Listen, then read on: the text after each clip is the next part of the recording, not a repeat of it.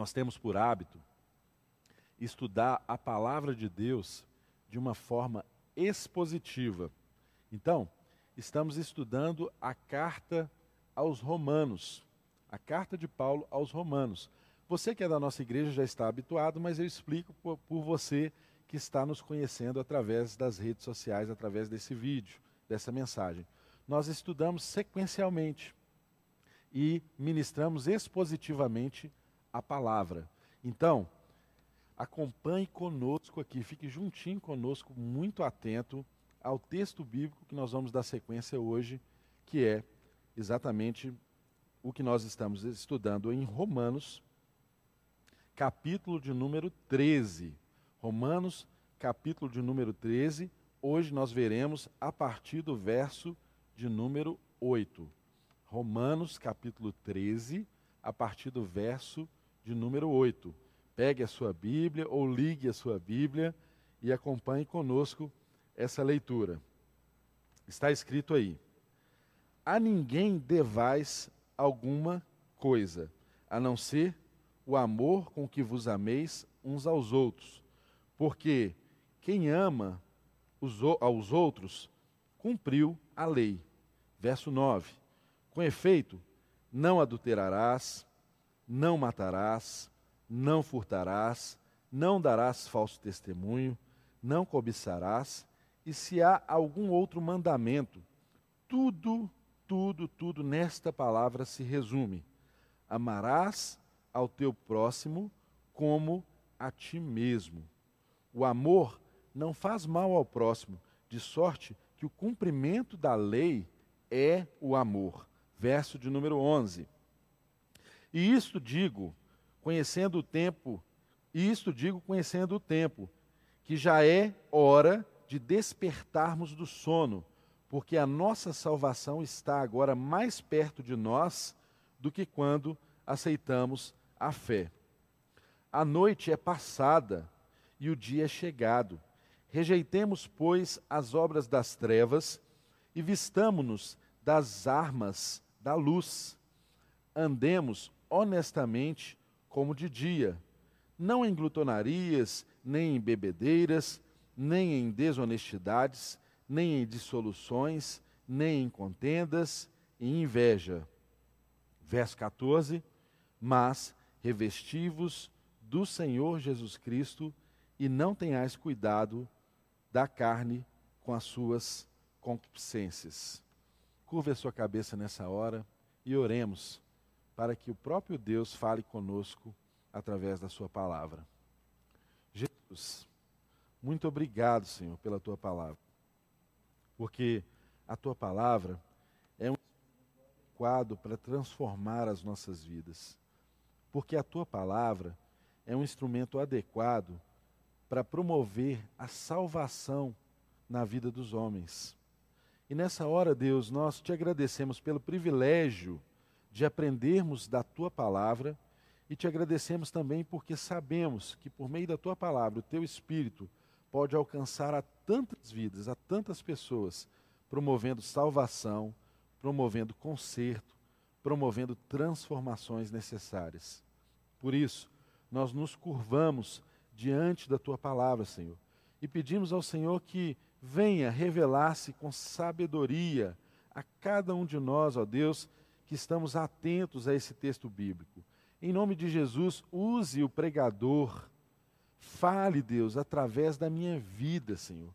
Tire de mim, ó Deus, qualquer obstáculo, qualquer obstrução, ó Deus, a que a Sua palavra seja ministrada, a que a Sua palavra seja verbalizada e compreendida por cada pessoa que nos acompanha. Em nome de Jesus, também desobstrua os ouvidos de quem está aí em casa, de quem de alguma forma acompanha essa mensagem. Em nome de Jesus, que o Teu Espírito dê ouvidos que ouçam em nome de Jesus e para a tua glória, que a tua palavra seja ouvida, seja internalizada e tenha o poder de fazer a transformação necessária a quem ouve. Em nome de Jesus, nós entregamos esse tempo a Ti, Senhor, pedindo a Ti que se manifeste no nosso meio com poder, com graça, com misericórdia, com bondade, mas mais do que nunca, nesse momento, com um ensino que seja transformador nas nossas vidas. Te agradecemos em nome de Jesus. Amém, amém e amém. Irmãos, estamos aqui diante de um texto que é a sequência do que nós pregamos, do que nós trabalhamos aqui no culto, que também foi online. Você pode acompanhar aí na nossa, no nosso canal no YouTube. Nós vimos na semana passada, no capítulo 13 também, os versículos antecedentes a essa mensagem de hoje. E hoje, a partir do verso de número 8, a gente começa a tratar dois aspectos muito importantes na relação do cristão, que é a sua relação com a lei, que é o fato da lei se cumprir através do amor ao próximo, e também na sua relação com o tempo. Com o tempo. O tempo que nós vivemos e o tempo que nós ainda havemos de viver. As tensões e os conflitos inerentes ao tempo presente e ao tempo vindouro. O já e o ainda não, como alguns teólogos costumam nos ensinar. Então, esse é um tempo de nos curvarmos diante da palavra de Deus para aprendermos aqui através da carta aos Romanos. Qual que é o contexto dessa palavra de hoje? Qual, onde que nós estamos aqui no texto para que nós possamos conseguir fazer o fio da meada, nos ligarmos ao texto que foi ministrado semana passada e darmos sequência nesse texto de hoje. Irmãos, compreendam, a carta aos Romanos foi escrita por Paulo a uma igreja que não foi instituída por ele. Nós temos aprendido acerca disso. Era uma igreja que possivelmente nasceu a partir do Pentecostes. Sim, quando teve lá em Atos aquela situação relatada em Jerusalém, quando houve um, uma dispensação do Espírito de Deus sobre a igreja. Naquela circunstância ali, havia pessoas de várias nações que foram alcançadas e experimentaram uma plenitude do Espírito de Deus, um derramar do Espírito de Deus. E quando o Espírito de Deus derrama, algo que acontece conosco é um desejo grande de proclamar a verdade do Evangelho. E foi isso que aconteceu com as pessoas que possivelmente estavam ali em Jerusalém e caminharam de volta para a capital do império, em Roma, para a capital do Império Romano. E lá, nessa igreja estabelecida ali em Roma, ela era feita por irmãos de diferentes etnias, pessoas de várias de vários estratos sociais, tinha judeus, tinha pessoas livres, tinha escravos, tinha gentios, e ali era um desafio muito grande da palavra de Deus. Aqueles irmãos enfrentavam dificuldades grandes com os judaizantes, eles enfrentavam dificuldades grandes de com o próprio império, com suas colocações, com suas imposições. E Paulo escreve essa carta a esses irmãos ali, é, a carta aos Romanos, com o intuito de doutriná-los e de também passar para eles alguns ensinamentos práticos de vivência cristã. Então nós vimos que essa carta ela se divide mais ou menos até o capítulo 11, é, há um espaço muito doutrinário. A gente aprende muito aqui sobre a doutrina da justificação, a gente aprende da condição do estado do homem sem Deus, da nossa condição de sermos independente do nível de revelação, de sermos indesculpáveis diante de um juízo que acontecerá e que, acontecer, e que ocorrerá e que alcançará toda a humanidade. Então, depois de Paulo discorrer amplamente sobre a condição, sobre o estado do homem, sobre o estado do judeu, sobre o estado do gentio, e da condição de que todos pecaram e, mere e carecem da glória de Deus, ele traz o favor gratuito de Jesus, ele explica a obra redentora de Jesus nos primeiros capítulos e chega a partir então do capítulo de número 12 a fazer ensinamentos de ordem mais prática da vida cristã. Então, mais uma vez, a doutrina aliada com a prática, com a conduta. E aí, na conduta, nós somos desafiados onde? Exatamente nos relacionamentos. Então, Paulo, a partir do capítulo 12, ele tratou de várias facetas dos relacionamentos. Uma delas é do nosso relacionamento com o próprio Deus, quando ele nos convida a sermos transformados pela renovação da nossa mente. Quando ele nos convida a não nos conformarmos com esse tempo, com esse mundo, mas o tempo inteiro sermos renovados pela transformação da nossa mente, não nos conformando com esse século. Ele nos ensina o trato com, no, com o nosso próximo acerca dos dons que foram distribuídos na vida da igreja, sobre as pessoas, para que possamos servir uns aos outros. Paulo continua caminhando no texto, lá no 12, nos ensinando a relacionar até mesmo com os nossos inimigos, de modo que nós não podemos desejar nem fazer mal para o nosso inimigo, mas queremos e devemos desejar o bem supremo a cada um deles. Ele nos ensina então, como nós aprendemos na semana passada, no nosso relacionamento com o Estado, com as autoridades constituídas. Tempos como esses, não é? Em que tantos conflitos há entre o que as autoridades determinam e o que as pessoas pensam. Tempos em que nós devemos orar pelas autoridades, mais do que nunca orar pelas autoridades. Então, Paulo, no capítulo 13, ainda nos versículos antecedentes, ele nos mostrou com clareza o que Deus espera que seja a nossa relação para com o Estado. E não por acaso é interessante nós pensarmos que agora ele começa a falar sobre a nossa relação com a lei, que o cumprimento da lei ela se dá através do amor, não é? E é interessante que o dever para com o Estado, para com as autoridades, ele está exatamente entre o assunto do amor pelos nossos inimigos e o contexto agora que nós temos mais precisamente aqui na nossa relação com o cumprimento da lei, que é a lei se cumpre no amor ao próximo. Esse é o contexto que nós temos aqui do texto. A base do que Paulo está tratando aqui também é inspirativa em Levíticos, capítulo 19, verso 18, onde há lá o mandamento de amar ao teu próximo como a ti mesmo. Amar ao, seu, ao teu próximo como a ti mesmo.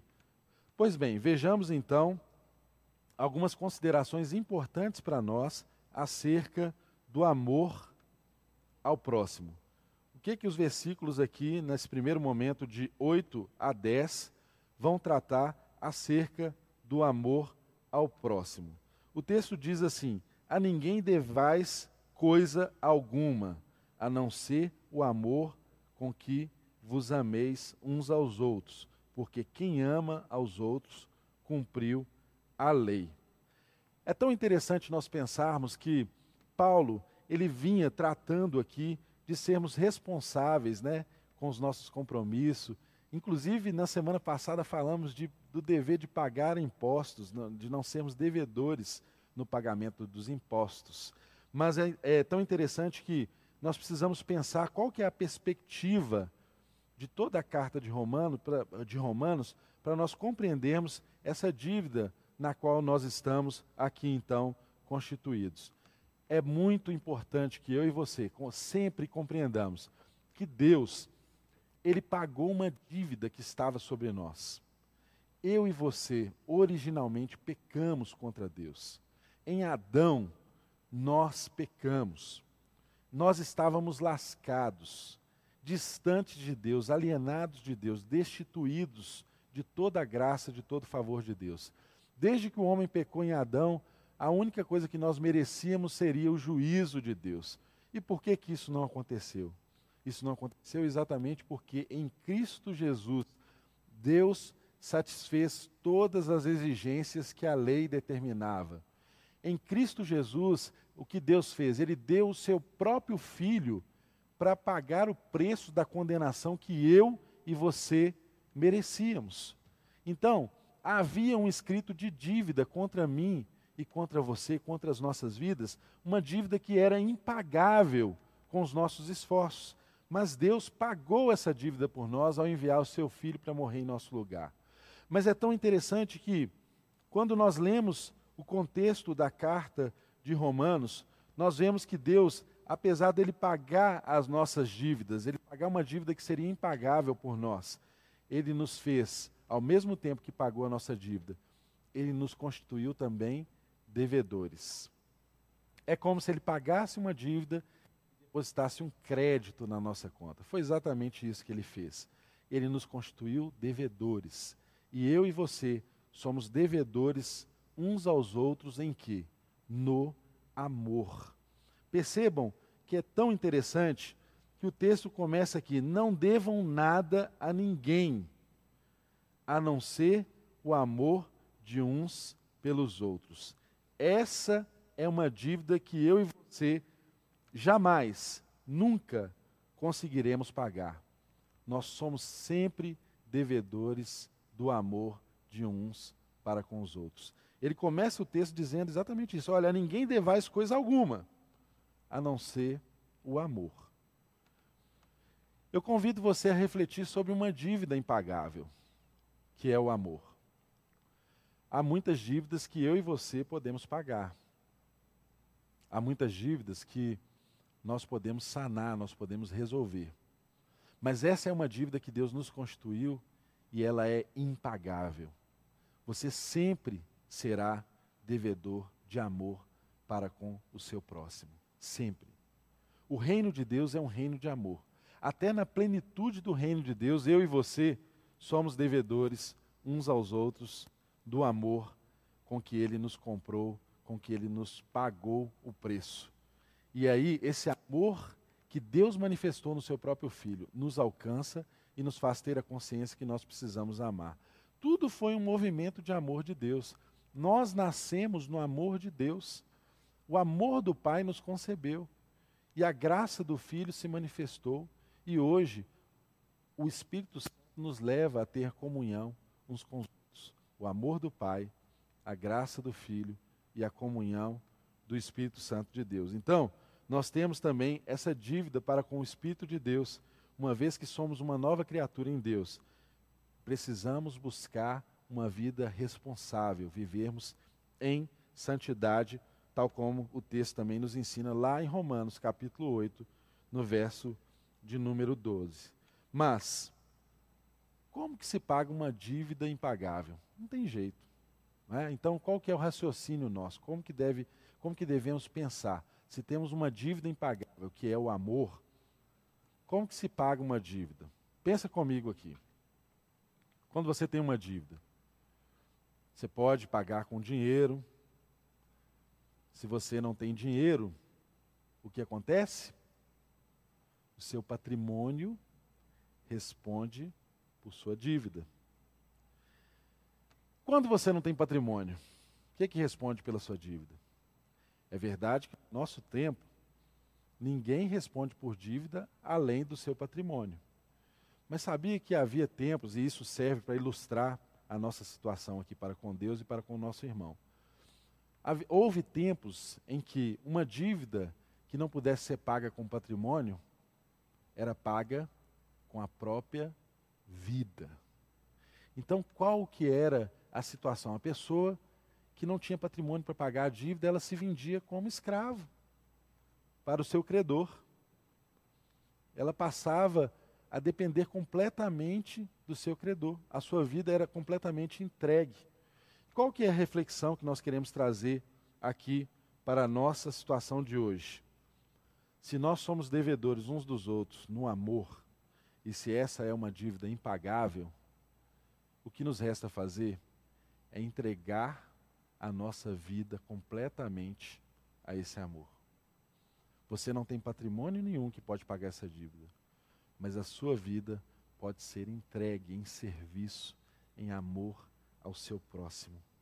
Sabe por quê? Porque verdadeiramente a lei se cumpre é no amor. O texto continua nos, nos ensinando, porque quem ama uns aos outros cumpriu a lei. O amor é o cumprimento da lei. O amor é o cumprimento da lei. A morte de Jesus nos libertou da escravidão, do peso do pecado, do poder do pecado, e hoje o Espírito de Deus habita em nós. Mas havia justas exigências da lei que não foram cumpridas em nós, mas em Jesus Cristo. E ele atribuiu o crédito que era dele a nós, às nossas vidas. Então percebam que a ênfase aqui do texto não é necessariamente no meio que isso chegou até nós, que nós manifestamos o amor de Deus através do Espírito de Deus hoje. Mas aqui a questão é a natureza dessa lei, que é o próprio amor.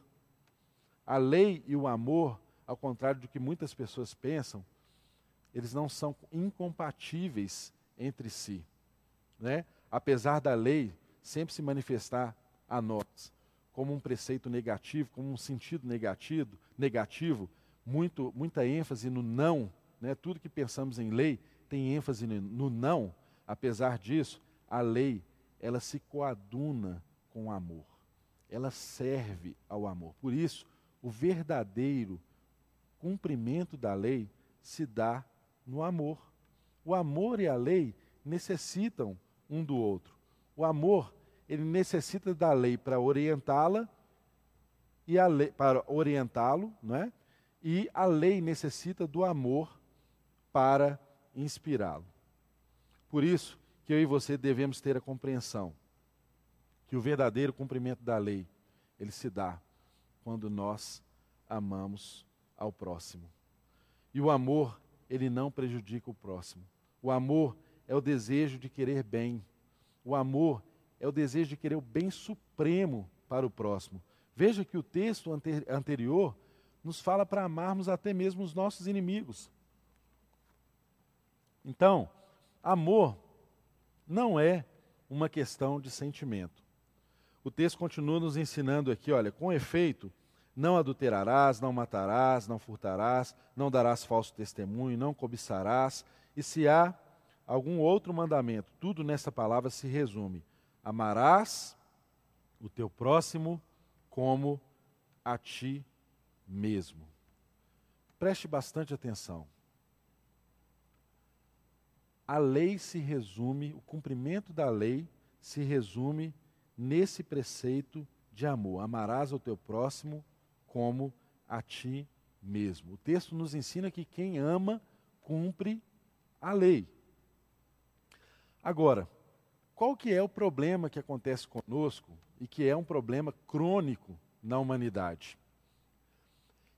É nós pegarmos a lei cujo objetivo é alcançar o amor, cujo seu cumprimento se dá em amor.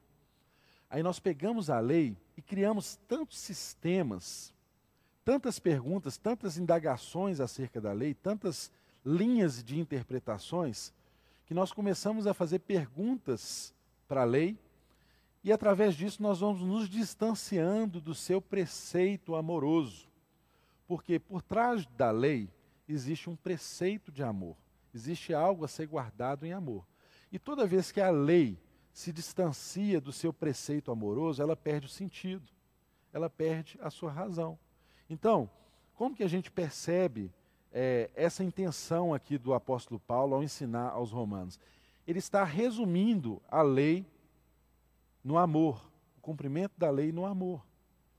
E às vezes na nossa vida é necessário exatamente a gente passar por tempos em que a gente precisa resumir as coisas para a gente entender o verdadeiro significado e o verdadeiro sentido de cada coisa. O que aconteceu com o povo de Israel e acontece invariavelmente conosco? O preceito da lei fundamental é o amor. Mas aí, Paulo diz assim: não matarás, não furtarás, não darás falso, falso testemunho, não cobiçarás, ame ao seu próximo. Aí o que, que nós fazemos? nós fazemos algumas perguntinhas que acabam nos distanciando da razão de ser da lei. A lei diz assim: ame o seu próximo. Aí a gente faz aquela pergunta básica: quem é o meu próximo? E aí, a partir dessa pergunta, a gente começa a interpretar mil, mil situações para dizer quem é o meu próximo. A gente vai complicando o sistema e aí a gente chega a, a conclusões, a interpretações. Ah, o meu próximo é quem é de Israel. Ah, o meu próximo é quem é da minha tribo. Ah, o meu próximo é quem é da minha igreja. Ah, o meu próximo é quem é da minha família, da minha casa. Quem é o meu próximo? Percebam que o povo de Israel, assim como nós muitas vezes fazemos, nós perguntamos para o preceito, para o mandamento, quem é o meu próximo? E aí, nas respostas que nós mesmos damos, nós nos distanciamos da razão de ser. Por quê? Nós concluímos, ah, meu próximo é quem é de Israel. E aí fazemos aquela lógica perversa, malvada. Ora, se o meu próximo é quem é povo de Israel, logo, quem não é de Israel não é meu próximo. Portanto, se não é de Israel, eu não preciso amar.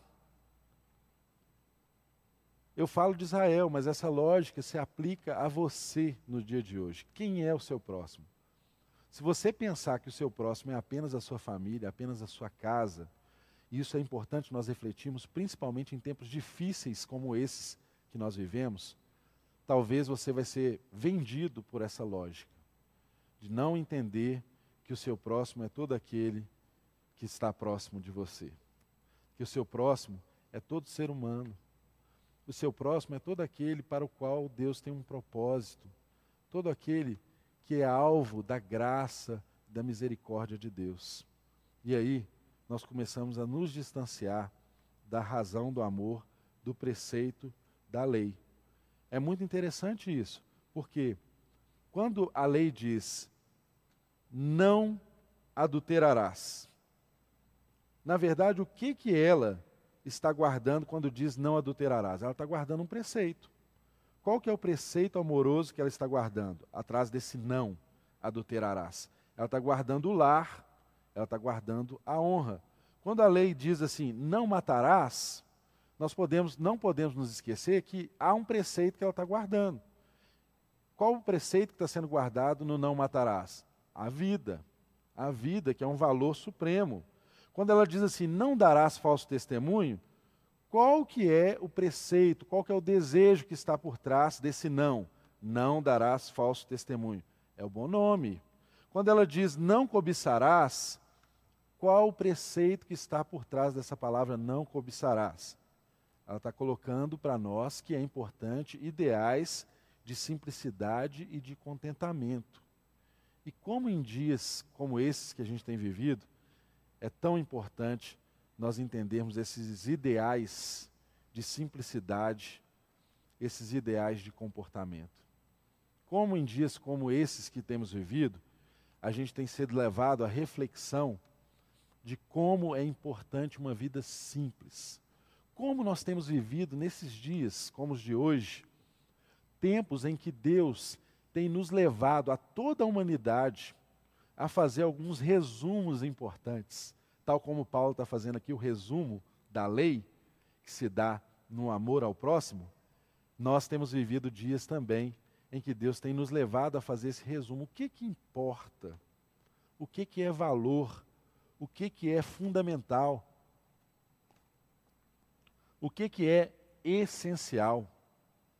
E aqui é muito importante eu e você compreendermos algo. O mandamento de amor, ele diz assim, para você amar a Deus sobre todas as coisas e ao seu próximo como a ti mesmo. E aqui há um problema, porque amar o próximo como a ti mesmo, às vezes nos leva à falsa impressão de que nós devemos amar a nós mesmos primeiro para a gente amar o próximo. Mas na verdade só existem dois mandamentos, não existe o terceiro mandamento. O mandamento é amar a Deus primeiro e ao próximo como a nós mesmos. Não há um mandamento para amor próprio. Sabe por quê? Primeiro, porque Deus não precisa mandar a gente se amar, amar a gente mesmo, não é? E o amor próprio, na verdade, é a raiz dos males. O amor próprio é a raiz do pecado original. O amor próprio é que criou a autocentralidade, é que criou o homem, que deu ao homem a condição de querer ser como Deus.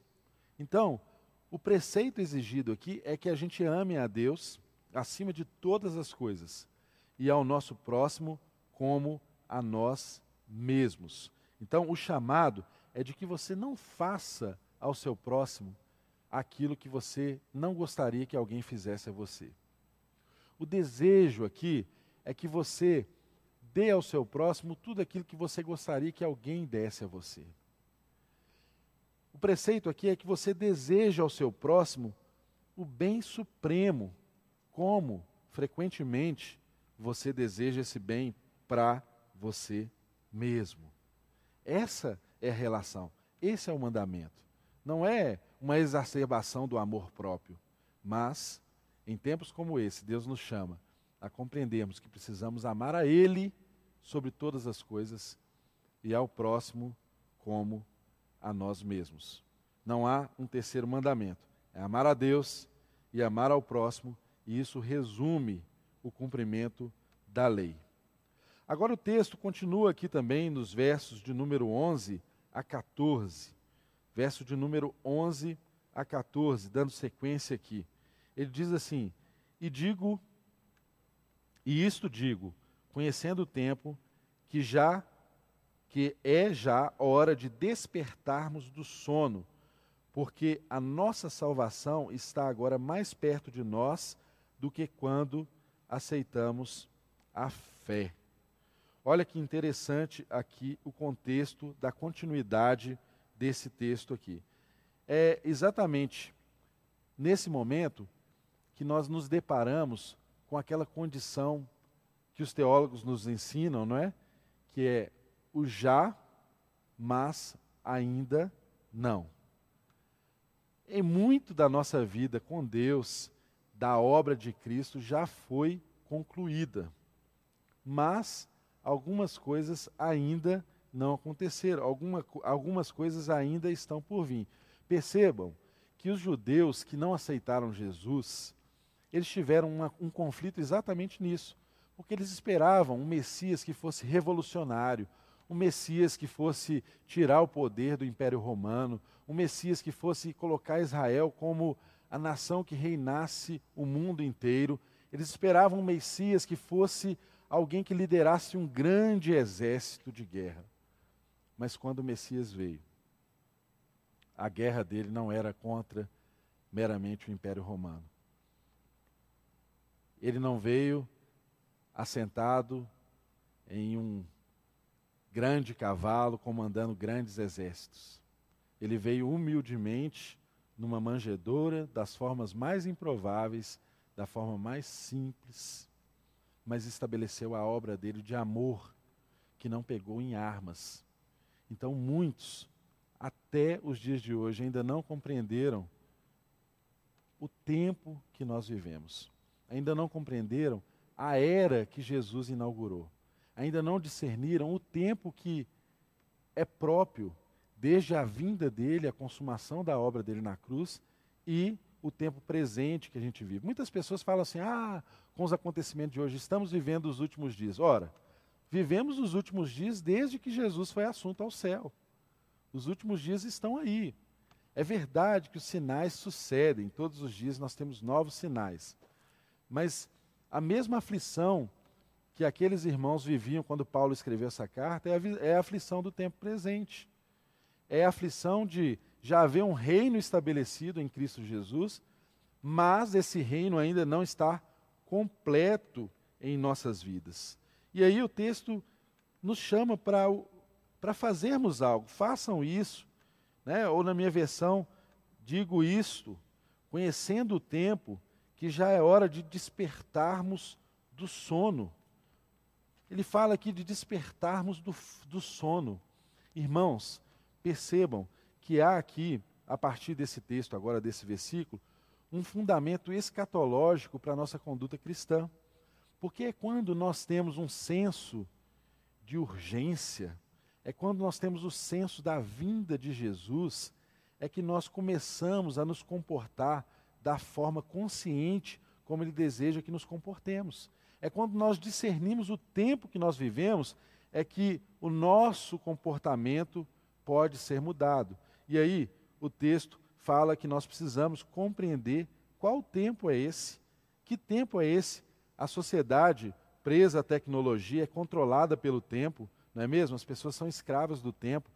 E que dias são esses que a gente está vivendo? Né? As pessoas estão tendo que parar, ficar em quarentena, em casa.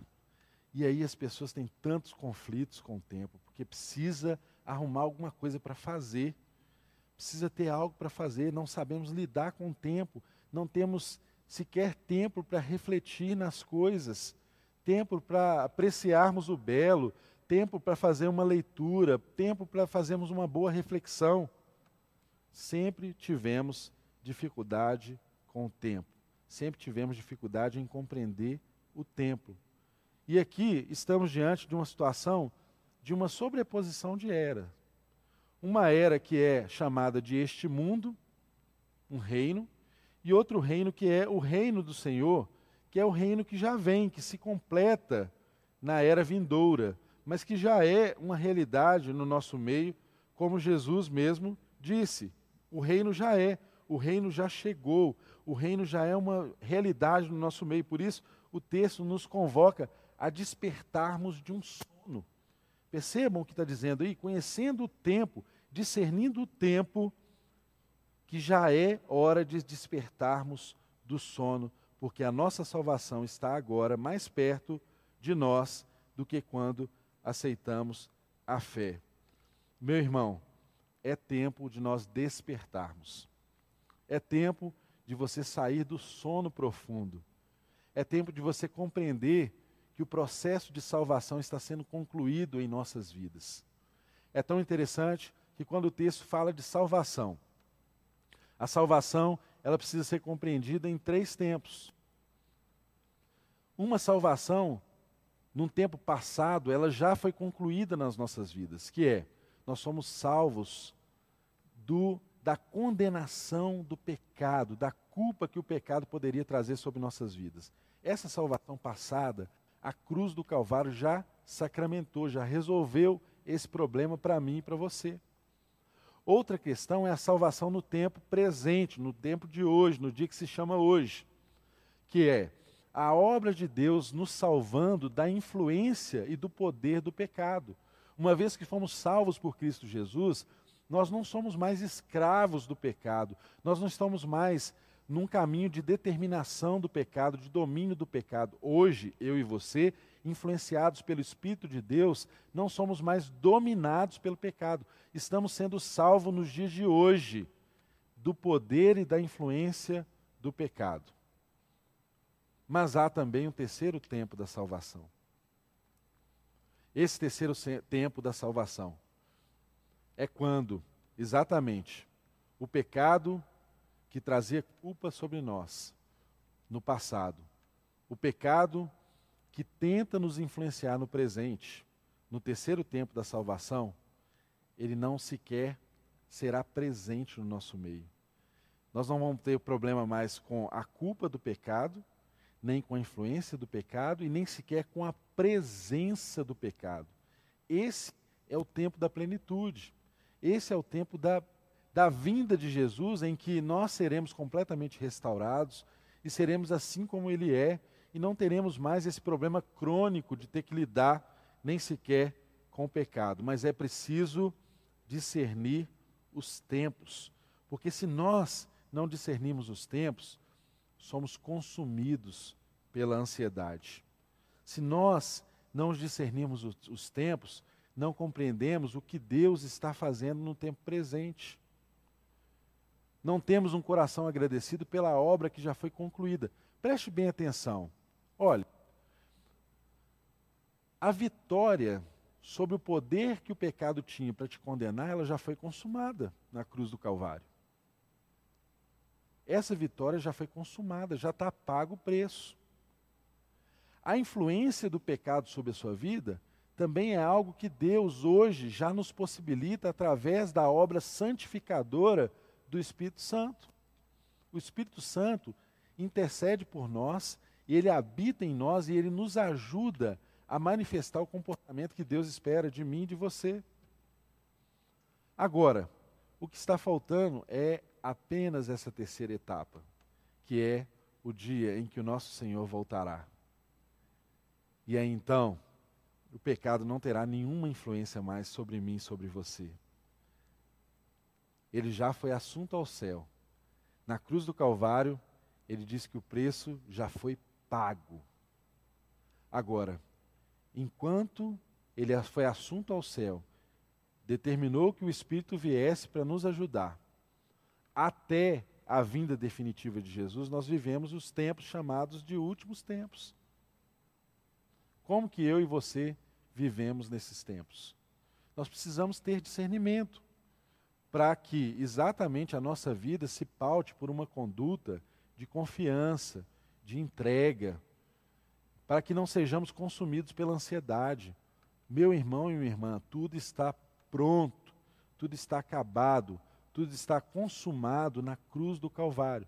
Mas eu e você ainda vivemos a relatividade desse tempo, em que a gente tenta fazer o que é certo e nem sempre conseguimos.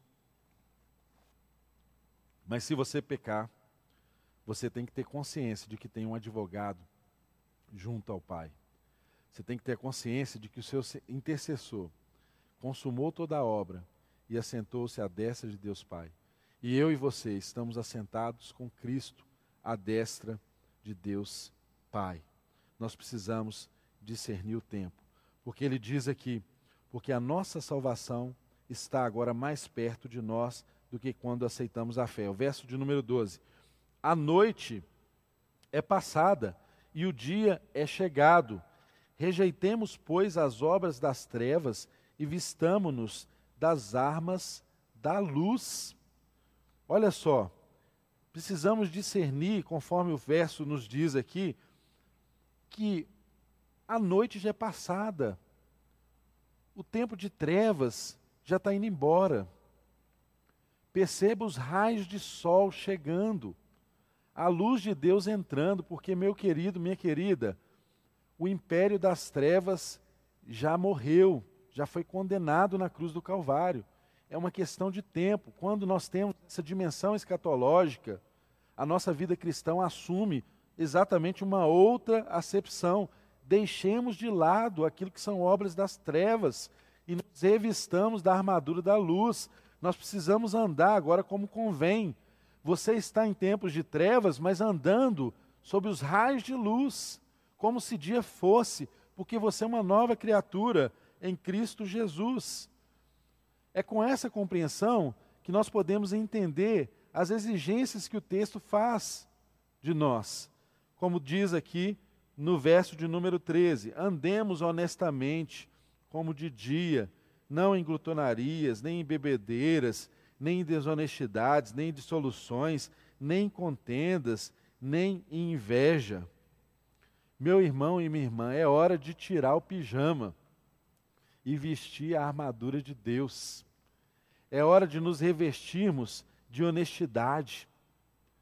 É hora de nos revestirmos com as armas do Espírito. É hora de nos revestirmos com aquilo que Deus nos faz e disponibilizou a todos nós para sermos como Ele é. Deixando de lado tudo aquilo que se fazia na escuridão. A expressão da escuridão aqui é muito usada e, e, e remete àquilo que se faz às escondidas. Não é tempo mais de se entregar às orgias, às bebedeiras, às imoralidades, às desavenças, às invejas.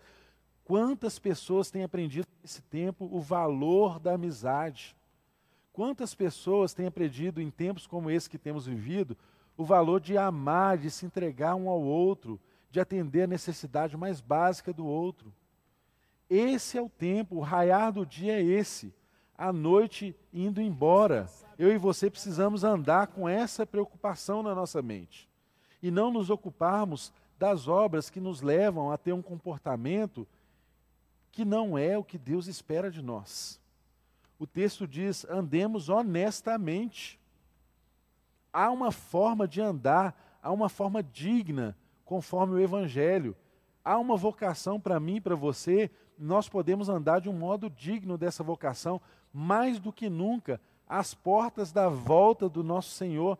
Vem sim, Senhor Jesus. Nós dizemos, Maranata, vem, Senhor Jesus. Não sabemos a hora que ele vem, nem ele mesmo sabe a hora que ele viria. Ele mesmo disse isso. Nenhum dos apóstolos sabiam a hora que Jesus viria. Nenhum profeta pode dizer quando ele vem, mas nós temos visto sinais e nós sabemos que ele vem. A obra já está consumada, mas o desafio é a gente viver nessa interposição de reinos. Aquilo que já é, mas ainda não. E aí tem uma forma de andar, tem uma forma de viver, tem uma forma que nós precisamos nos preocupar com aquilo que ocupa a nossa mente, com aquilo que é digno da nossa atenção.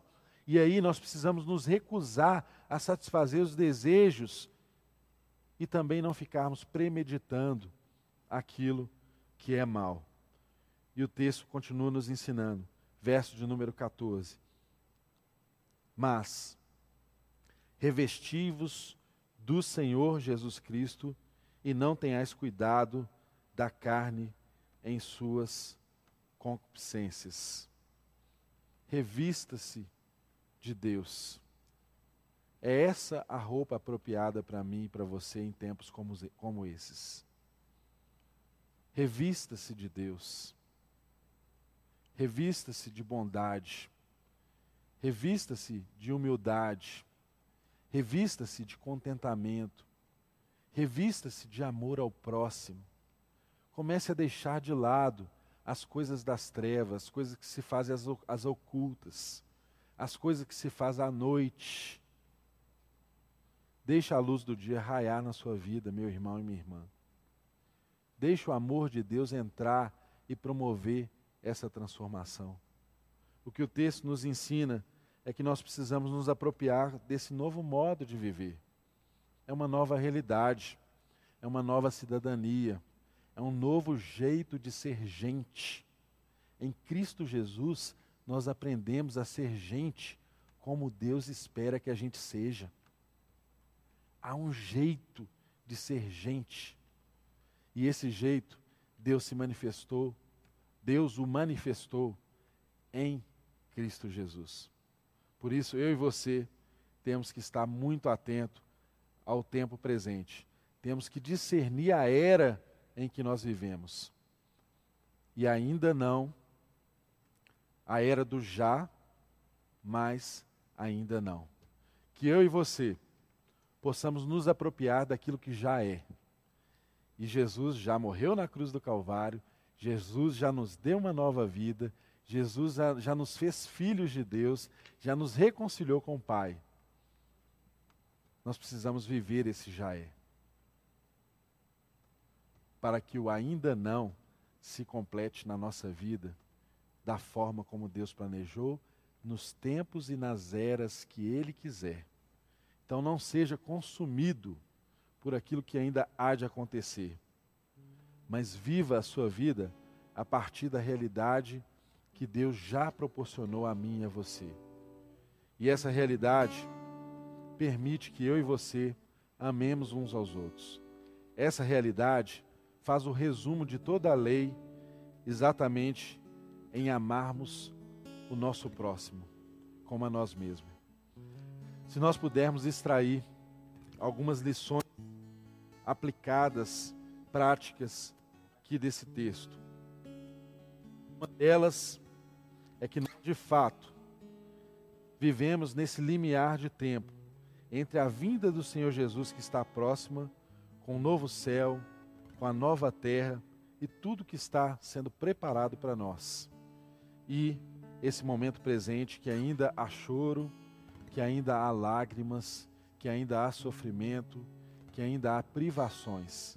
Mas o nosso coração temos que ter a esperança de que esse tempo vai passar de que isso vai passar, que essa noite já está acabando, que o dia já está raiando. Percebam essa realidade. A salvação é um processo que ainda não terminou. É um processo que ainda não se consumou na minha vida e na sua vida. Entenda, meu querido irmão, a salvação ela ainda está em processo de conclusão na sua vida. Você já foi salvo do poder do pecado, da culpa do pecado. Você está sendo salvo da influência do pecado e o Espírito de Deus te ajuda nisso. O pecado não é mais um caminho determinante para mim e para você.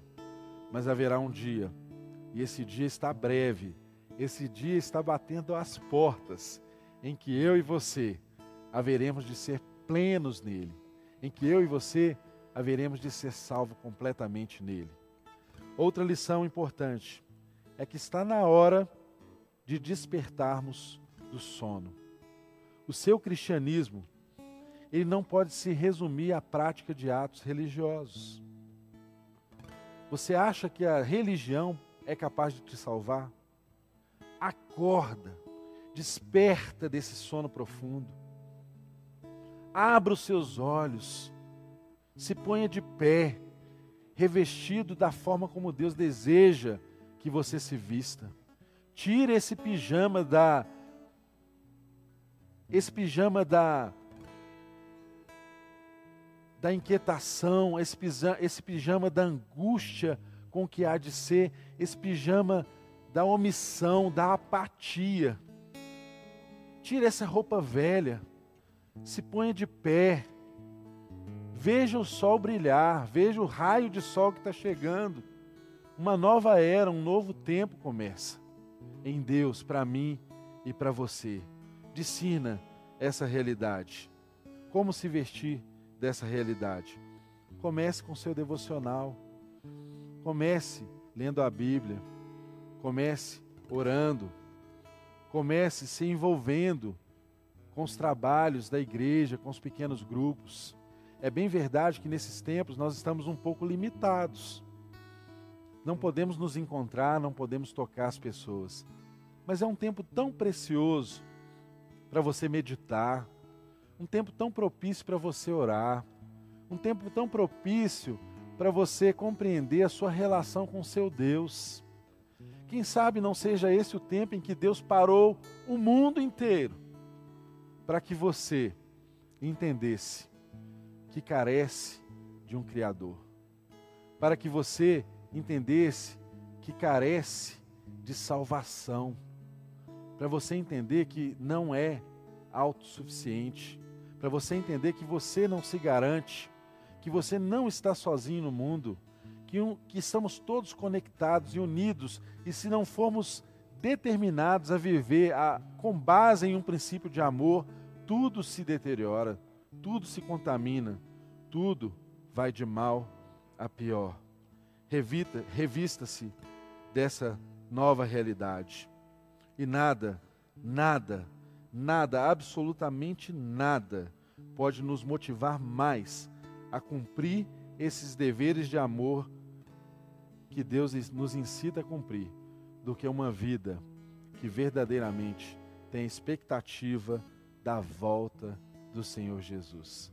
É quando nós temos esse senso de urgência, é quando nós temos essa expectativa no nosso coração de que Ele virá de que Ele está voltando, que o dia está raiando, que a noite está passando, é quando nós temos essa expectativa, é que nós conseguimos responder então esses atos com amor que Deus espera que eu e você nos respondemos. Esse dia se aproxima. Somos chamados a viver à luz desse dia. Somos chamados a conduzir-nos no decorrer da noite, como se o dia já tivesse amanhecido. Somos chamados a desfrutar o já do reino que foi inaugurado, na certeza de que em breve chegará aquilo que ainda não é, mas um dia será. Em nome de Jesus, você que está conosco, que por alguma razão nunca teve a oportunidade de refletir e dizer para Deus: Deus, eu preciso do Senhor. Eu preciso compreender o tempo que eu vivo. E nessa oportunidade, você tem sentido o próprio Espírito de Deus tocar na sua vida aí onde você está. E dizendo para você assim: olha, você precisa entender que uma obra já foi feita e consumada por sua vida. Você precisa compreender que tudo está pronto. Você precisa compreender, e o próprio Espírito de Deus diz a você: você precisa compreender que eu estou às portas, eu estou voltando. Se essa compreensão chegou ao seu coração, eu quero dizer a você que uma coisa você precisa fazer. Você precisa se entregar a Deus por completo. Dizer para Deus assim: Senhor, só tu podes me salvar do lugar onde eu estou. Eu não posso me garantir. Olha, tempos como esses que temos vivido nos mostram com muita clareza que nós não podemos nos garantir. Tempos como esses nos mostram com muita clareza aquilo que é prioritário para nós. E eu quero dizer para você nessa oportunidade que a prioridade número um da sua vida é a de entregar a sua vida àquele que pode verdadeiramente te guardar de todo o mal e te preparar para um reino que há de se consumar em breve. Portanto, entregue a sua vida a Jesus. Aí mesmo onde você está, você pode fazer uma oração e pedir a Deus para te ajudar, para te guiar, para te receber, para te conduzir num caminho de entendimento desse tempo. Mas peça a Ele que seja o seu Salvador e o Senhor da sua vida. Deus, nessa hora nós te agradecemos, Senhor, por essa palavra. Te agradecemos, ó Deus, porque ela não volta vazia. Te agradecemos, ó Deus, porque vivemos um tempo tão terrível, um tempo tão difícil. Mas nós temos a convicção e a certeza de que o Senhor nos guarda, de que o Senhor nos livra de todo o mal, de que o Senhor nos conduz. Nós temos a convicção e a certeza de que a sua obra na cruz do Calvário já está pronta, perfeita e acabada. Nós temos a convicção e a certeza de que o teu Espírito Santo foi enviado para fazer a gente ser gente como o Senhor espera que sejamos. E nessa convicção, Deus, nós pedimos a Ti que receba essa vida que declara o Senhor como Senhor da vida dela. Essa vida que verbaliza, ó Deus, confessa com os lábios, que deseja que tu sejas o Senhor, tu sejas aquele que dá as ordens, aquele que guarda, aquele que guia, aquele que instrui. Receba, ó Deus, cada um desses no teu, no teu reino. E em nome de Jesus, quanto a todos nós, que possamos mais do que nunca discernir esse tempo, Senhor, e nos entregarmos completamente àquilo que de fato vale a pena. Que nesse tempo tu possas, ó Deus, estar fazendo um resumo na nossa vida, assim como o apóstolo Paulo nos ensinou aqui, aquilo que é o resumo da lei, o amor. Que tu possas também estar falando aos nossos corações, resumindo as nossas vidas, resumindo os nossos processos fazendo-nos entender em casa, em família, aquilo que verdadeiramente importa, Senhor. Una o coração dos pais aos filhos. Una o coração do esposo à sua esposa, da esposa ao marido, Senhor. Que sejam tempos, ó Deus, em que possamos experimentar, ó Deus, verdadeiramente uma unidade de ser. Que sejam tempos, ó Deus, em que verdadeiramente nas casas o seu amor seja manifesto e conhecido. Que sejam tempos, ó Deus, em que verdadeiramente, ó Deus, o Senhor manifeste em nós o desejo de sermos solidários uns para com os outros. Que seja um tempo, Deus, em que verdadeiramente possamos olhar para além do nosso mundinho, além do nosso, das nossos, dos nossos desejos, das circunstâncias, ó Deus, que nos assediam, das nossas concupiscências, e enxergar que o Senhor nos plantou em um reino, em um reino de amor. E o que o Senhor mais ama não são coisas, são pessoas. Ensina-nos, ó Deus, a dar a cada indivíduo o valor que eles têm, segundo a tua palavra. Ensina-nos, ó Deus, nesses tempos a olhar o ser humano com o valor que ele tem segundo a tua palavra. E nós entendemos que a tua palavra nos garante que o ser humano vale tanto, vale tanto, que o Senhor amou o mundo de tal maneira que deu o seu Filho unigênito, para que todo aquele que nele crê não pereça, mas tenha a vida eterna. Obrigado, Jesus. Obrigado por essa vida eterna, que já é uma realidade em todo aquele que confessa o teu nome. Obrigado. Nós pedimos ao Senhor que abençoe a cada um de nós, meu irmão e minha irmã, que toda a bênção de Deus seja sobre a sua casa, seja sobre a sua vida. Que você não seja consumido pela ansiedade do que ainda há de vir, mas tudo aquilo que já é em Deus seja uma realidade na sua vida que transforme todos os seus dias e te faça experimentar um reino que já está aí ao seu dispor. Em nome de Jesus. Que o raio da manhã chegue na sua casa. Que o sol brilhe na sua casa e assim como a palavra de Deus nos diz que a vereda do justo é como a luz da aurora, que vai brilhando cada vez mais e mais até ser dia perfeito. Que o sol da justiça possa ir subindo, avançando na manhã e alcançando o meio do dia, quando a luz é plena sobre a sua vida. E aí não há mais nenhuma sombra, toda sombra está debaixo dos seus pés. Esse é o nosso desejo, isso nós buscamos. E nós sabemos que isso é o que Deus deseja para cada um de nós. Que Deus abençoe a você e a sua casa, em nome de Jesus.